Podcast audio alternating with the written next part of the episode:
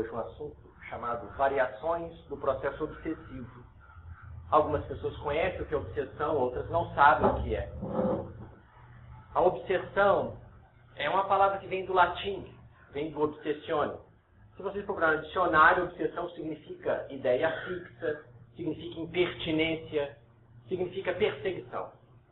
Para nós espíritas, nos estudos das obras básicas, a palavra obsessão tem uma, um conceito mais abrangente, mais profundo. Obsessão, segundo Allan Kardec, no Evangelho do Espiritismo, ele relata que é a ação persistente que o espírito mal exerce sobre o indivíduo.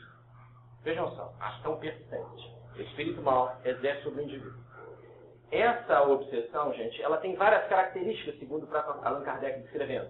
Ela vai desde uma simples influenciação moral, sem nenhuma alteração exterior aparente, até justamente um transtorno orgânico e até mental, levando à tão popular loucura.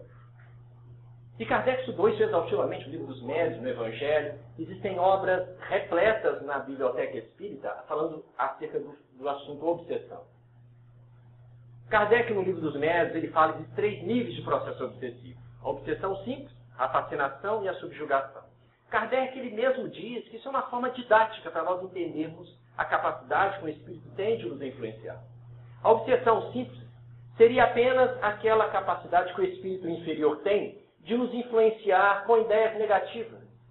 E a criatura passa a ficar irritadiça, altera o seu humor de uma hora para outra, passa a ter tendências esquisitas ou vícios para alguma coisa ou outra. Quer dizer, é uma influenciação apenas moral, sutilmente psíquica, no campo emocional. Se a obsessão persiste, o indivíduo passa a entrar no que Allan Kardec chama de fascinação. Fascinação é quando o indivíduo, além de receber esse, esses dardos negativos dos espíritos inferiores, o indivíduo passa a perder a, a autocrítica. Ele não aceita mais opiniões na sua vida. Ele passa a ter um comportamento antissocial, fazer coisas grotescas, elaborar trabalhos incoerentes e não aceita mais opinião de ninguém. Muitas vezes se sente um missionário, muitas vezes se sente um homem muito importante, sem o ser. Essa é a faixa da fascinação. Se persiste a fascinação, chega ao lado extremo da obsessão. E Kardec chama de subjugação, antigamente chamado de possessão. A subjugação é quando o espírito inferior ele já não somente influencia moralmente ou psiquicamente ou obsediado. Ele já passa a controlar as suas funções físicas e mentais. Se persistir o processo de subjugação, o indivíduo poderá entrar num processo de loucura franca, ou de psicose, ou de esquizofrenia, segundo a medicina. O próprio Kardec relata que entre a obsessão simples até a subjugação, existem graus diferentes que nós não podemos catalogar muito facilmente.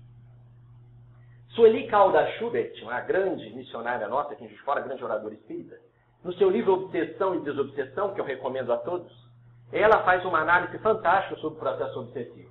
E com base nesses conceitos de Allan Kardec, ela nos dá um conceito ainda mais atualizado, colocando justamente mais a par dos acontecimentos do dia a dia.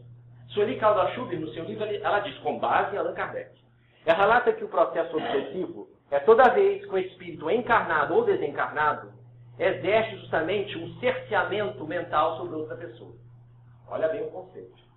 É toda obsessão, é toda vez que o espírito encarnado, nós, ou espírito desencarnado, exerce sobre outro indivíduo, seja encarnado ou desencarnado, o que ela chama de constrição mental negativa. Que constrição mental negativa é essa? É um cerceamento, um bloqueamento, uma limitação, uma coação psíquico-mental. Então, esse é o processo obsessivo. Então, vocês estão vendo e entendendo, minha gente, que o processo obsessivo tem variações que muitas vezes são sutis para nós. Então, você me diz, peraí, quer dizer que se eu começar a perseguir um alguém da minha família, um amigo, um inimigo, no dia a dia, ação persistente em cima dele, para prejudicá-lo, eu estou sendo obsessor? Sim, exatamente isso. Então, toda ação persistente negativa, reincidente sobre alguém, encarnado ou desencarnado, nós seremos obsessores dessa pessoa ou desse alguém, seja encarnado ou não. Então, olha como o conceito pode ser abrangente e muito mais atual que a gente possa imaginar. Filomeno de Miranda, o espírito Filomeno de Miranda, relata que a obsessão, como nós conhecemos, é uma pandemia. O que é pandemia? É uma doença no mundo todo. Os espíritos influenciam o negativo o homem muito mais do que a gente possa imaginar. Chico Xavier, na sua viagem nos Estados Unidos, na década de 60, com Valdo Vieira, ele ficou espantado como o povo americano sofria do processo obsessivo. Natural, nós sabemos, uma cultura muito materialista, pouco religiosa, pouco espiritualista, muito voltada para as questões muito materiais, materiais sofria desse processo obsessivo na década de 60. Imagina só como o planeta deve estar sofrendo esse processo. O espírito Odilon Fernandes, numa das suas obras, ele relata o seguinte: se os seres humanos soubessem o cinturão de espíritos que os cercam, eles pensariam duas vezes antes de fazer uma coisa errada. Então, meus amigos, a realidade espiritual lá fora, como aqui dentro, é muito maior que a gente possa imaginar. Invisibilidade não quer dizer ausência. Não é porque eu não estou vendo, não estou sentindo que não existe nada. Os físicos e muitos pesquisadores hoje falam de mundo paralelo, universo paralelo. Falam justamente de a sobrevivência da consciência após a morte. É a, a ciência que está começando a começar a introduzir esses conceitos para nós. O que o Espiritismo está falando há mais de 150 anos. Ciência vem utilizando outras terminologias, mas vem aproximando do que o Espiritismo já está falando há muito tempo e que a gente fala aqui no dia a dia, no blá blá blá. Então, esse fenômeno espiritual, de parasitoses espirituais, de um espírito perseguir alguém, é algo muito, muito, muito mais comum que a gente possa imaginar.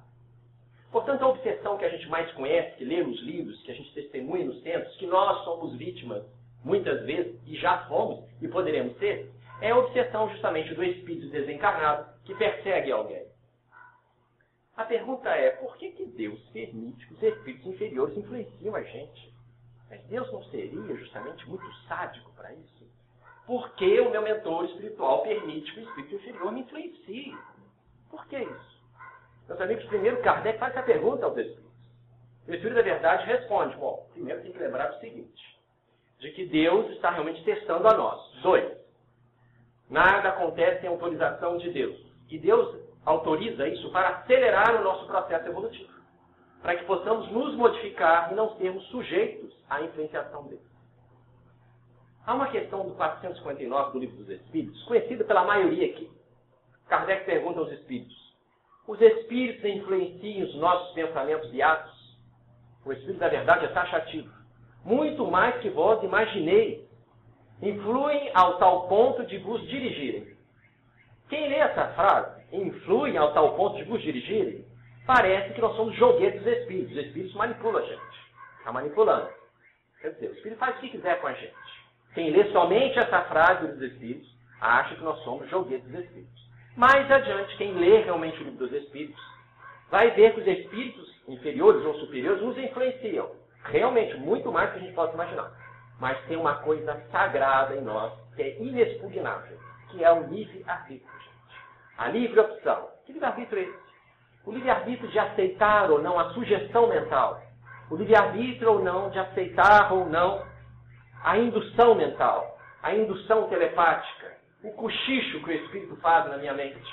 Então todos nós somos influenciados todos os dias. Eu vou repetir a frase. Todos nós, todos nós, somos influenciados todos os dias por espíritos inferiores ou nossos amigos espirituais. Todos os dias. A sintonia depende de nós, de aceitar ou não aquela sugestão, de aceitar ou não aquela indução. Influenciação espiritual, gente, não é a mesma coisa que obsessão. A influenciação espiritual é aquela que ocorre no dia a dia. Obsessão é quando a influenciação negativa é reincidente, persistente, persiste na mente do indivíduo, repetidamente. Aí leva o processo obsessivo propriamente dito. Então vejam bem, por que, que o espírito amigo, ou Deus, permite que o espírito inferior me obsedie ou me influencie ao mal? É porque eu estou na sintonia dele. A lei é muito sábia, gente. A lei é muito maravilhosa. Não existe nada ao acaso. Semelhante atrai semelhante. Kardec disse isso. Onde estiver lixo, vai ter mosquito. Assim também somos nós. Se temos um pensamento negativo, se temos um comportamento doentio, viciado, um desvio moral, um desvio de conduta, vai ter espíritos vinculados a nós de acordo com aquele tipo de conduta. Segundo André Luiz, o livro Mecanismos da mediunidade, ele relata que o processo obsessivo tem duas etapas. A primeira chamada afinidade de pensamentos. Para o espírito inferior conseguir o êxito de me obsediar, ou qualquer um de nós, ele tem que encontrar na nossa mente, gente, ou no nosso sentimento, nosso inconsciente, sentimentos afins que ele também tem. Um espírito que adora justamente a malícia, ou que adora justamente o crime, ou que cultua o ódio, para ele me obsediar, para ele jogar sentimentos em mim e fazer com que eu me comporte igual a ele, ele tem que achar um sentimento semelhante a dele. Não existe outro caminho, gente. Esse, segundo André Luiz, fala exatamente a isso. Afinidade de pensamentos. O que é afinidade de pensamentos? Pensamentos semelhantes, ou sentimentos semelhantes, ou idênticos. Se ele encontra isso, ele joga justamente o seu dardo mental, sua indução mental. Se eu aceito aquela sugestão mental e aumento aquilo dentro de mim, surge o que a gente chama de sintonia psíquica. Aí é o circuito mental, criou-se o processo obsessivo. Então, primeiro começa com afinidade de pensamento e sentimentos. O espírito obsessor chega perto de mim e não, encontrei esse sentimento. Acho importante, eu vou ligar ele. É o plug, é a tomada. Ligou a tomada. Se eu aceitar a tomada e começar justamente a criar mais coisas em cima daquelas sugestões, eu alimento o obsessor e cria-se, portanto, a sintonia psíquica. Primeiro a afinidade de pensamentos, depois a sintonia de pensamentos. Estabeleceu-se o processo obsessivo, que poderá ter essa graduação da obsessão psíquica até a subjugação. O processo obsessivo muitas vezes começa muito sutilmente, até chegar em situações mais graves. Portanto, gente, os amigos espirituais também se utilizam do mesmo recurso. Os nossos mentores espirituais não têm condições de nos ajudar se nós não tivermos condições psíquicas e mentais em condições de sintonizar com ele. Não existe milagre, gente, não existe coisa ou improvisação do mundo espiritual. Os Espíritos de Deus têm poder, com certeza, de nos subjugar, de nos fazer ajoelhar, mas não vai nos fazer nos transformarmos pela força. Ninguém muda de hábito pela força. É por isso que nós estamos encarnados, temos os problemas que temos para a nossa melhoria íntima. Então, os amigos espirituais utilizam o mesmo recurso. Para eles poderem nos ajudar, nós temos que ter alguns sentimentos, pensamentos saudáveis, elevados. Como é que eu faço isso? Através da meditação, da prece, da leitura edificante, fazendo o que estamos fazendo agora, frequentando o templo, procurando pensar em coisas mais elevadas. Meus amigos, isso não é crítica nem autocrítica a ninguém. Os espíritos não fazem isso. Todos nós passamos a maior parte da semana preocupados com coisas vulgares, materiais do dia a dia. É natural, faz parte do nosso processo evolutivo. Somos homens do mundo, temos que trabalhar, preocupamos com a conta, com o problema da família, a, o problema outro da prova que eu tenho que fazer, a viagem que eu tenho que fazer, o dinheiro que eu tenho que fazer para ganhar mais dinheiro. A gente entende, os espíritos entendem isso. Mas nós temos que saber selecionar e investir em coisas elevadas. Se nós investimos nosso dinheiro, nós investimos na nossa saúde física, temos que investir em coisas mais superiores. Então, os espíritos, gente, eles nos pedem, portanto, para que nós possamos ser ajudados, tenhamos também pensamentos elevados, nobres, saudáveis, para entrar justamente em contato com eles. Quer ver um exemplo? Há muitas pessoas que falam, muitas pessoas viram o filme de Chico Xavier. Ah, o Chico ele era o que era porque teve Emmanuel do lado dele. É fantástico. Se eu tivesse o Emmanuel, se eu... Meus amigos, o Emmanuel é um dos espíritos mais superiores vivendo próximo à crosta terrestre. Pelo menos até o, até o tempo do Chico estar aqui conosco, encarnado. Para Chico Xavier ter a presença e a sintonia com Emmanuel, o Chico Xavier teve literalmente se tornar quase um santo ou um santo. Porque o esforço de disciplina mental, emocional, foi muito grande para esse homem que nós não temos nem ideia. Só quem estuda realmente a vida do Chico, para ver os esforços pessoais, morais, psíquicos, justamente as situações que muitas vezes ele passava para se manter sintonizado com seu amigo espiritual. Um espírito altamente evoluído. Da falange de Maria, dos grandes espíritos superiores. Então, a questão não é simplesmente de ter ou não ter Jesus do nosso lado, é questão de sintonia. E para sintonizar com o bem, para sintonizar com essas mentes superiores, precisamos ter alguma coisa na nossa mente, no nosso coração, para que possa fazer esse clivo, esse encaixe. Uma rápida passagem do Divaldo Franco. O Divaldo ele fala uma coisa muito interessante. Nós, gente, como eu disse, nós temos dia a dia a nossa luta pela sobrevivência, que é muito natural, isso é compreensível.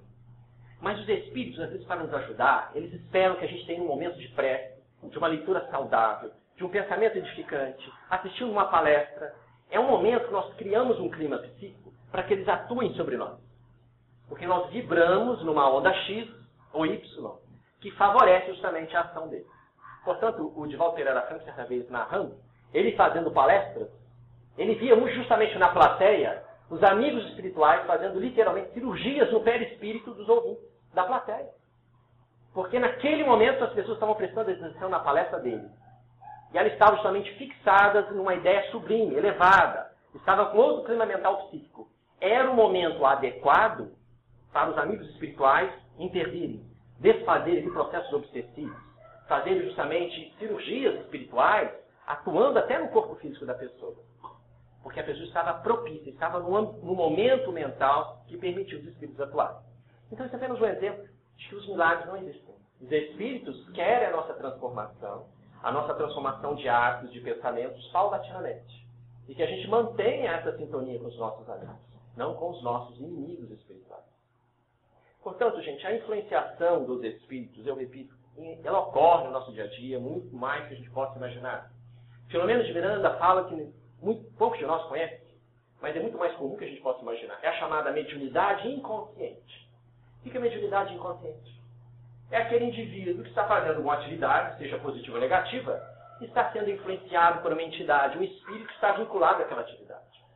É o pintor, o artista fazendo obra de arte. Ele é materialista, mas está fazendo obra de arte. Está sendo influenciado por um amigo espiritual, outro espírito relacionado às artes. É a dona de casa, cuidando dos seus filhos, está sendo auxiliada por um amigo, um amigo espiritual vinculado àquela situação. É um médico tratando seu paciente, está sendo auxiliado por outro médico espiritual, sem que ele perceba. É mediunidade inconsciente. É o criminoso elaborando o seu crime e um amigo, entre aspas, espiritual, aumentando ou artimanhando o crime. É aquele indivíduo que está tramando a malícia, a fofoca, a intriga na vizinhança, ou na profissão, ou no bairro, e tem um espírito assolando a sua mente, aumentando mais ainda. É assim você deve fazer. Não, é isso mesmo. Mexe aqui um pouquinho, fala assim. Então chama mediunidade inconsciente. Todos nós somos influenciados por espíritos e por indivíduos encarnados. A sintonia vai depender dos nossos hábitos mentais. André Luiz relata que nós vivemos um verdadeiro mar de ondas mentais.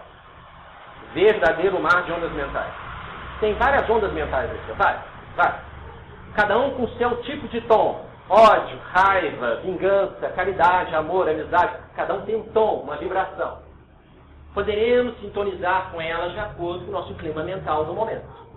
Portanto, meus amigos, nós somos influenciados não só pelos espíritos desencarnados, mas também pelos espíritos encarnados pelos nossos companheiros de trabalho, pelos nossos familiares, pelos nossos vizinhos, pelos nossos amigos, pelos ambientes que nós estamos.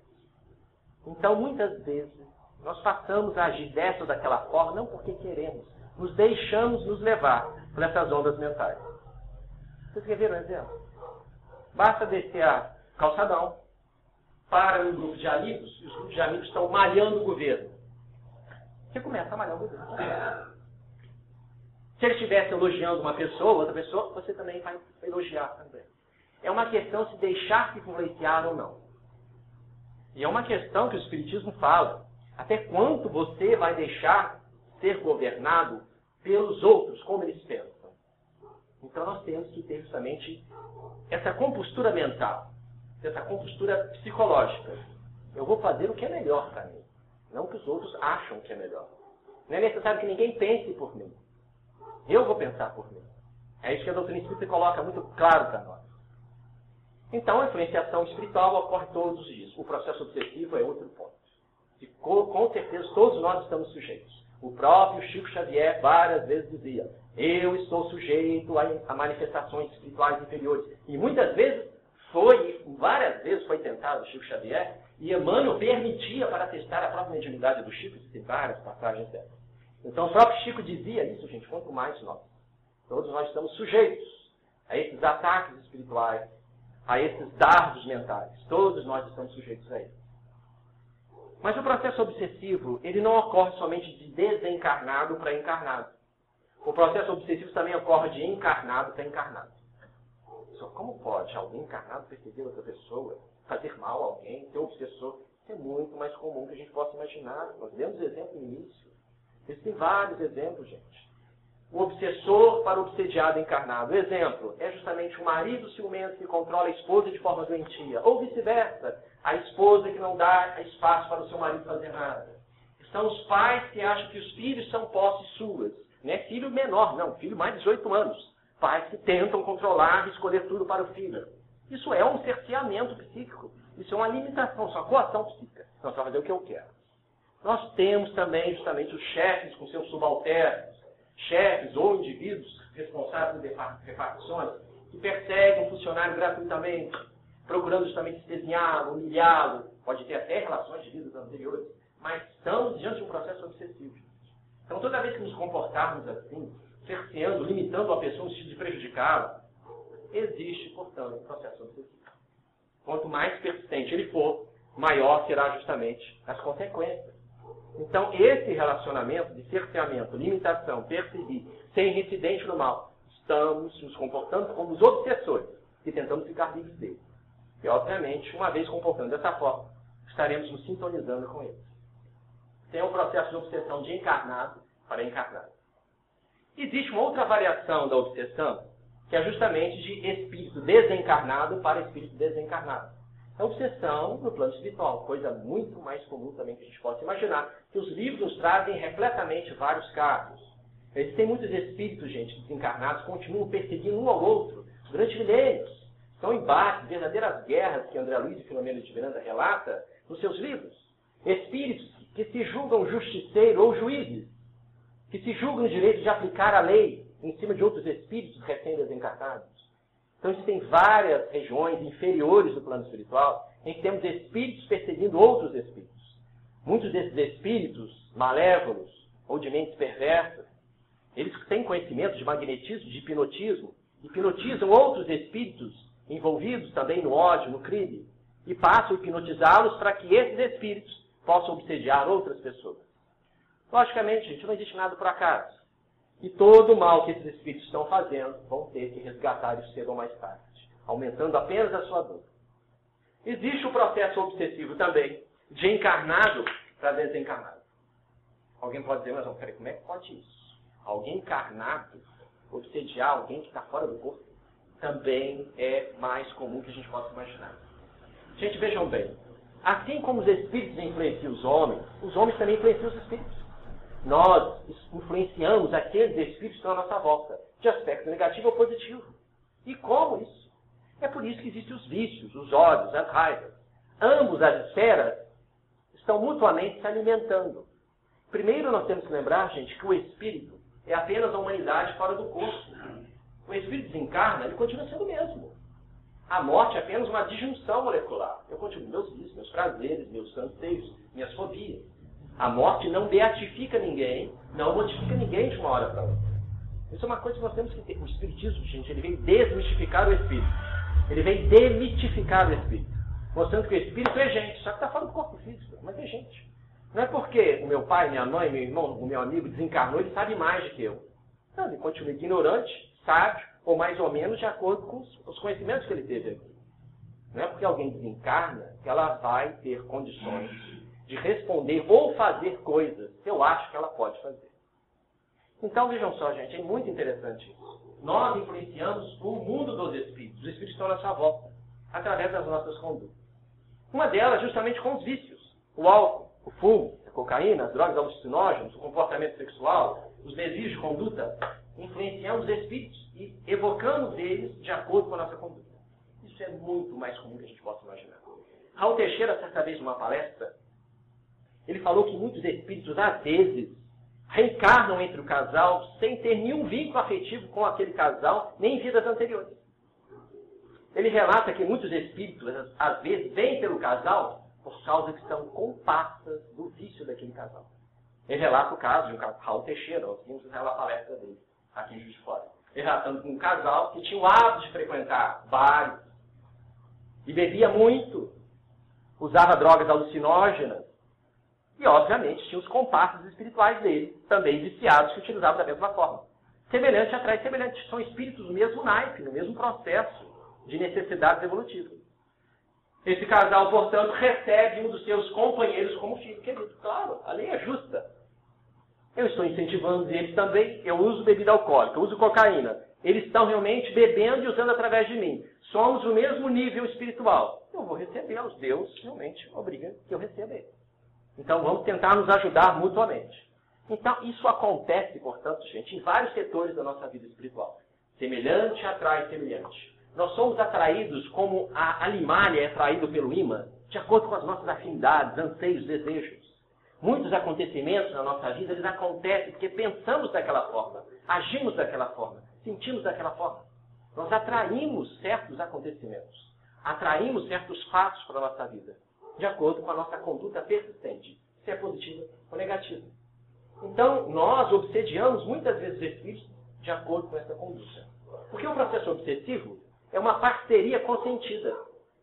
Ah, você está me influenciando, eu gosto disso, o espírito também gosta, então vamos usufruir do que você está fazendo.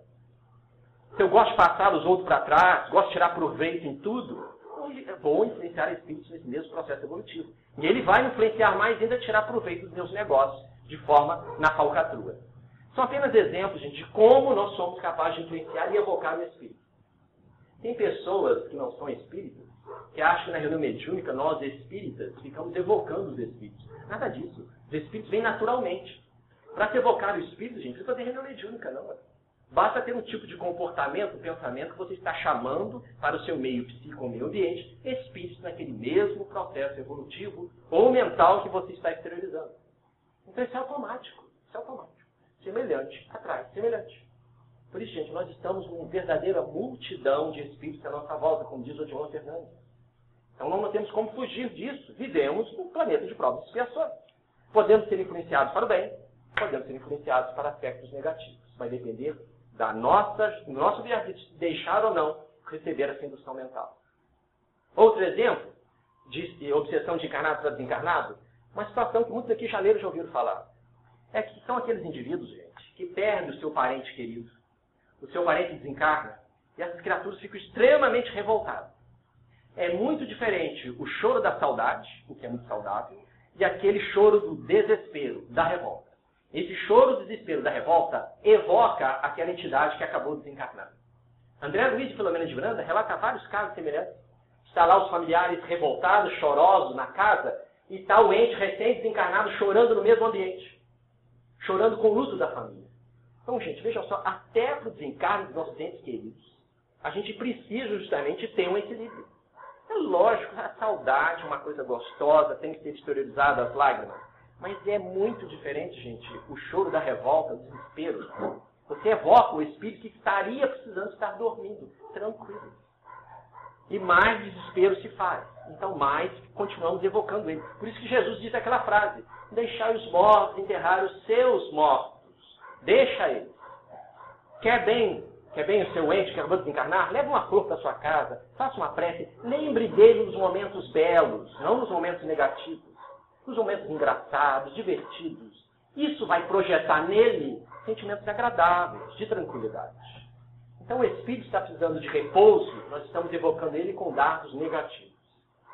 Outra forma também, gente, de processo obsessivo de encarnados para desencarnados, são as partidas de bens entre os familiares. Nós vemos isso muito na reunião mediúnica, ajudando e auxiliando os espíritos.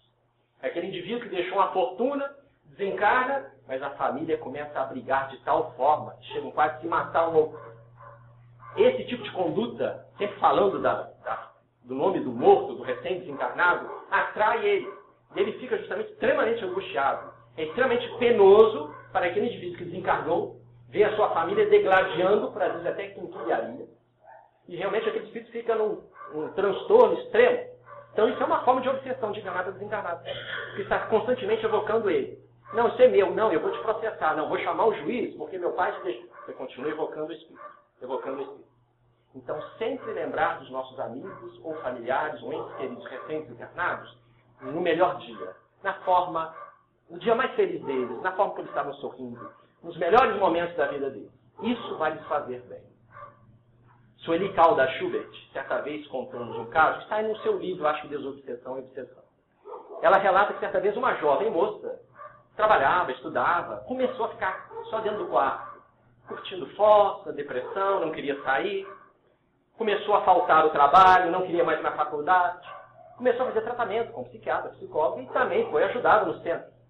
Então, realmente, certa vez, eh, descobriu que se tratava de um processo obsessivo, realmente o espírito foi ajudado, foi doutrinado, que ótimo, ficou mil maravilhas. O espírito perdoou a moça, era um antigo companheiro de outra vida, que tinha sido justamente prejudicado por ela, traído por ela, ela pensou. O tempo passou. Aí depois, uma outra reunião mediúnica, Suri Caldas relata que esse espírito veio à reunião. falando o seguinte: Olha, eu queria pedir uma coisa para você.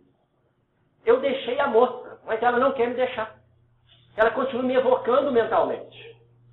Por favor.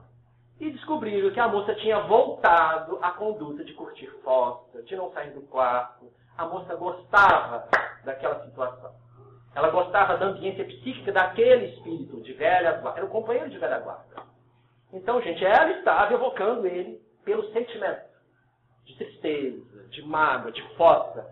E ele estava ligado a ela. Então, ele veio pedir para que ela não pensasse mais nele. Ou não exteriorizasse mais tipo de pensamento. Então, vejam só, gente. Como nós somos capazes de rastrear psiquicamente os espíritos de acordo com a nossa conduta. E ainda, para terminar, existe a auto-obsessão. O que é a auto-obsessão? A auto-obsessão, gente, é quando nós perseguimos a nós mesmos. Isso é muito comum.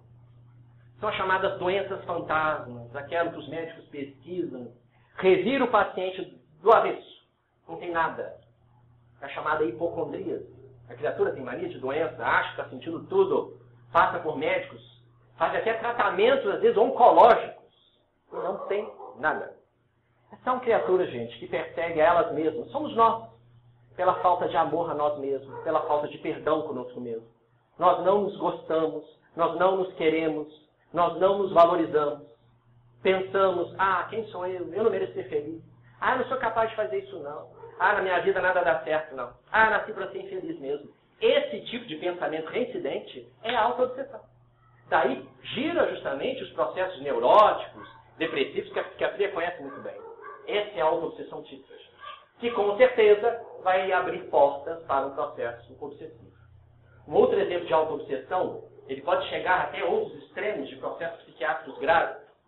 André Luiz, no livro Libertação, dá exemplo, apenas um exemplo, ele dá exemplo de um chefe da polícia na década de 30 e 40, que tinha perseguido muitos bandidos fora da, fora da lei e tinha torturado muitos desses indivíduos, muitos deles até inocentes perante a lei.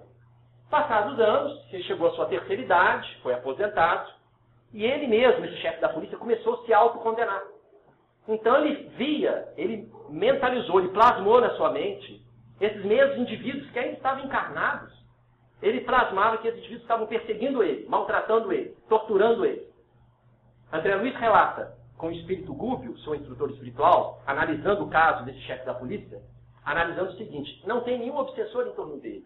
É sua própria mente está criando esses perseguidores em torno dele devido ao seu complexo de culpa, a falta de alto amor. Ele não acredita que possa ressarcir os seus erros. Ele não acredita que possa se reabilitar. Por isso que ele se autoculpa, se autocondena. Há uma outra passagem também para nós entendermos bem o processo de auto-obsessão, a que ponto pode chegar, vejam bem. Inácio Ferreira, o grande missionário psiquiatra espírita, que foi o diretor clínico do, do manicômio Uberaba, quando reencarnado, ele relata um caso de uma senhora em estado de esquizofrenia avançada, e, que é um caso de auto-obsessão.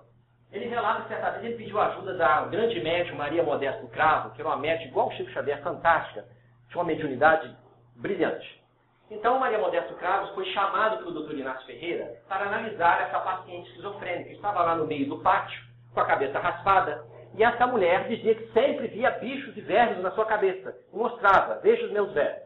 Chegaram a raspar a cabeça dela, mas ela continuava falando que tinha os vermes. Para a psiquiatria, apenas alucinação, um delírio psiquiátrico. Então, Maria Modesto Cravo, na sua mediunidade, auxiliada pelos mentores espirituais, disse o seguinte para Inácio Ferreira. Essa mulher realmente não tem nenhum obsessor em torno dela, Inácio. Não tem ninguém absolutamente cobrando isso dela. É ela mesma. Ela foi, em outra vida, uma poderosa senhora de escravos no Brasil colônia. E muitos escravos morreram torturados graças a ela. Mas uma situação especial ficou no seu inconsciente, martelando. Ela sente culpa de ter deixado um velhinho escravo morrer. Portanto, na mente daquela mulher, ela lembrava de um velho escravo deitado na senzala, com as pernas cheias de feridas abertas e cheios de vermes nas feridas, cheios justamente daquelas larvas posto por aquelas moscas. E o velho dizia para, para a senhora do escravo: Sinhá, tira os vermes do velho, tira, tira, Sinhá, os vermes do velho. Aquela mensagem na sua mente ficou. E ela justamente se autoculpava, plasmando na sua cabeça os vermes que ela deixou o velho escravo falecer. Então, apenas alguns exemplos, gente, de que a auto-obsessão, a nossa mente tão poderosa, é capaz de produzir conosco mesmo. Então, o pensamento positivo não é apenas filosofia. A neurofisiologia as neurociências comprovam que o pensamento negativo, o pensamento pejorativo, a autoculpa com o pensamento otimista, altruísta, provoca alteração química no cérebro, ajudando a criatura a se melhorar ou se afundar.